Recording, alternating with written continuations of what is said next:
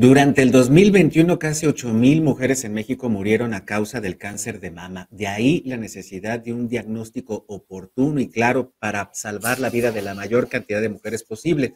Y le, agradecemos mucho a la doctora Flavia Morales, médico adscrita al Departamento de Oncología del Instituto Nacional de Cancerología, integrante de la Fundación contra el Cáncer de Mama y del Hospital Médica Sur, que se conecte con nosotros para hablar de uno pues de, uno de los tipos de cáncer de mama, el triple negativo, difícil de diagnosticar y por el cual muchísimas mujeres pues han perdido la vida.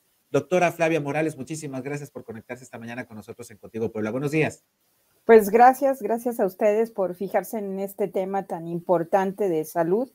Eh, faltó agregar que es el cáncer de mama la primera causa de muerte en nuestro país por cáncer en las mujeres. Y el, cáncer de mama es una enfermedad heterogénea. ¿Qué quiere decir esto? Que hay muchos tipos de cáncer de mama y en forma general para dirigir el tratamiento, nosotros los hemos clasificado en, los que expresan receptores hormonales y HER2, que serían triple positivos, los que solo expresan HER2, que serían los HER2 puros, o HER2, expresores de HER2, los eh, que solo expresan receptores hormonales y son de bajo grado, eh, que hemos llamado luminales, y que es el principal grupo, o sea, la mayoría de las pacientes les va a ir muy bien, eh, son luminales, pero un 20% son los famosos triple negativos. Y el triple negativo es aquel que no expresa receptores hormonales ni HER2. Entonces, nuestro universo de tratamiento es muy reducido y por eso el pronóstico es más adverso, eh, porque no hemos encontrado eh, las mejores estrategias para enfrentar esta patología. Eh, actualmente hay algunos estudios que han demostrado beneficio del agregar a la quimioterapia un tratamiento nuevo que se llama eh, inmunoterapia. Y esto hace que pues mejoren los, los resultados en este grupo de pacientes. Eh, doctora Flavia Morales, cuando hablamos de los famosos HER2, nos estamos, eh, nos estamos refiriendo a las hormonas femeninas y es a partir de, de este conteo de este conteo que ustedes pueden realizar, donde pueden establecer qué tipo de cáncer está padeciendo este, la mujer, la paciente en específico, para entonces, eh, eh, para entonces iniciar el tratamiento adecuado. Y en este sentido, es ahí donde usted nos explica que todavía las técnicas de detención de estos famosos HER2 son complicadas, no se han logrado vaya, no se han logrado eh, definir de manera más pronta y de ahí la peligrosidad del cáncer de mama triple negativo? No, no, Lo, que yo estoy tratando de decir es que hay un grupo de, células del cáncer de mama sí.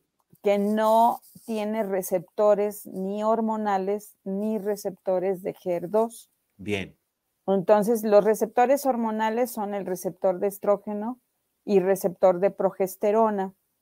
Y el receptor HER2 es de una proteína que tiene mucha relación con el crecimiento tumoral, con la resistencia a la quimioterapia y con la facilidad de dar metástasis. Bien. Afortunadamente, hoy en día, los patólogos este, tienen mucha ya entrenamiento, mucha experiencia para eh, detectar a estos tumores HER2 y también para detectar la expresión de los receptores hormonales. El problema es que hay unos cánceres de mama más agresivos que no tienen ninguno de estos tres receptores. Entonces el pronóstico es más adverso pero no es por una falta de detección, sino por una característica biológica del tumor de la enfermedad.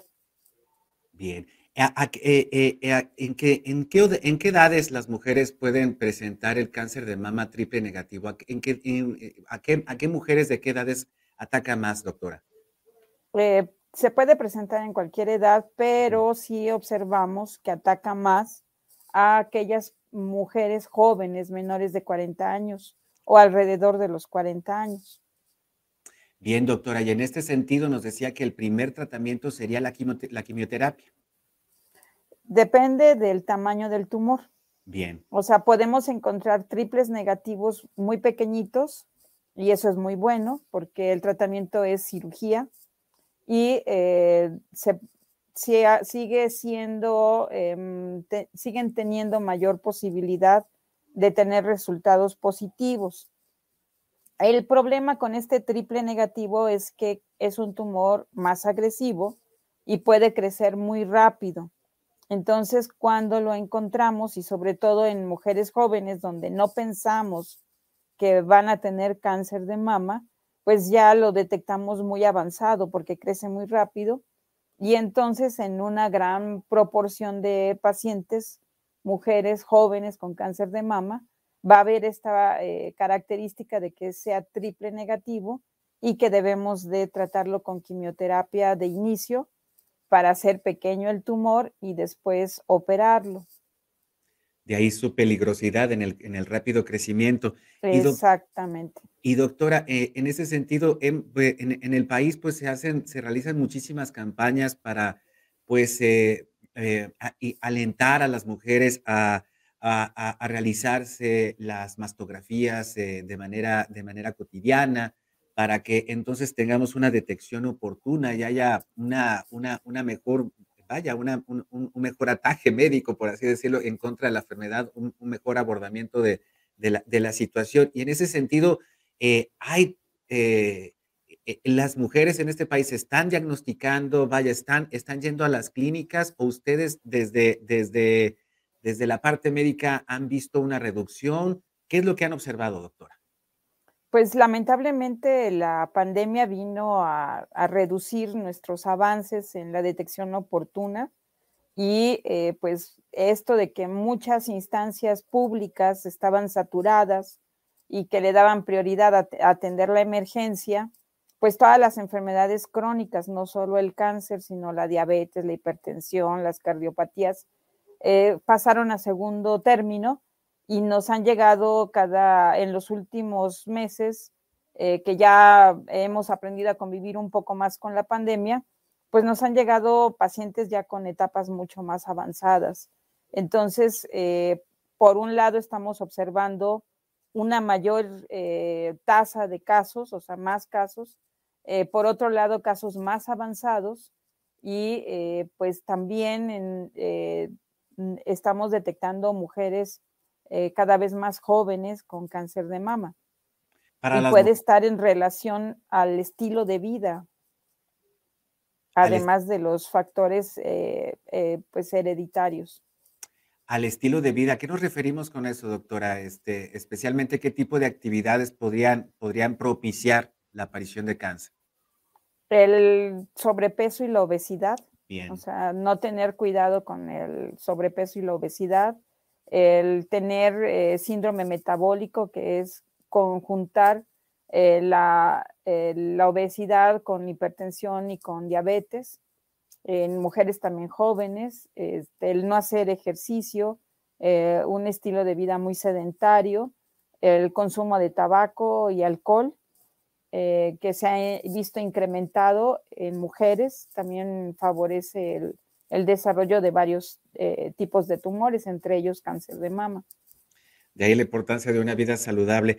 Y doctora Flavia Morales, eh, por último, ¿a dónde acudir? Eh, especialmente en tiempos donde los servicios de medicina, los servicios clínicas de salud en el país, pues han tenido, han tenido pues una disminución importante también en los recursos y en la, para la atención de la, de la población. Pero las mujeres, ¿a dónde pueden acudir para hacerse exámenes este, cotidianos tanto de cáncer de mama, de mastografías, como eh, para evitar el cáncer cervicouterino. Eh, ¿A dónde acudir, doctora? Pues el primer punto es lo que ya dijimos, estilo de vida, y el segundo punto muy importante es hacer autoexploración. Bien.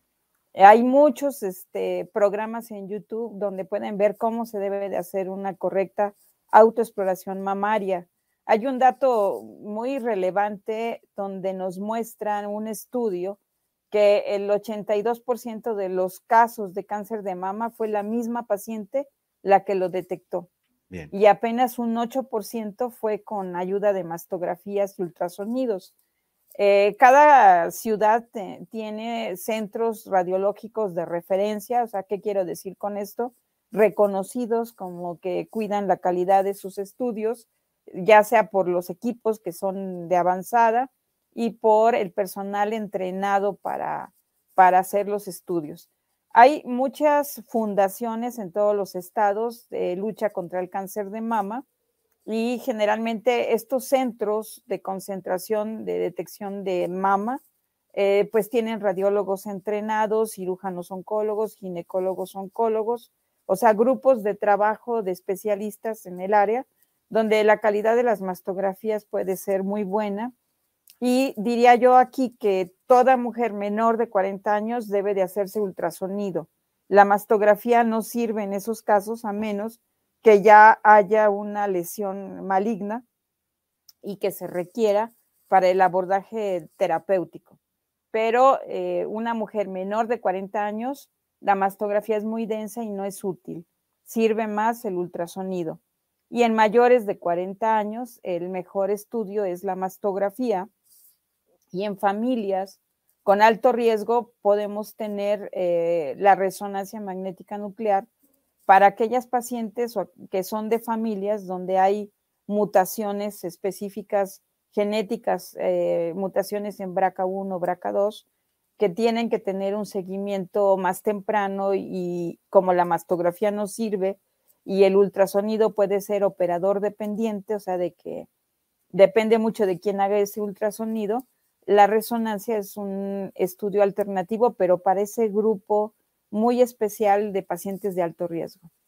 Pues ahí está la recomendación, la, autoexploración y un estilo de vida saludable. Sin duda alguna, cuidar, cuidar la salud de las mujeres es cuidar también a las familias. Perder una madre, perder una madre, pues es también perder la posibilidad de, de la estabilidad familiar y sin duda alguna la necesidad de la autoexploración y del cuidado médico. Doctora Flavia Morales, del Departamento de Oncología Médica del Instituto Nacional de Cancerología. Muchísimas gracias por su tiempo y por, por compartir sus conocimientos con el auditorio de Contigo Puebla. Muchas gracias y hasta pronto.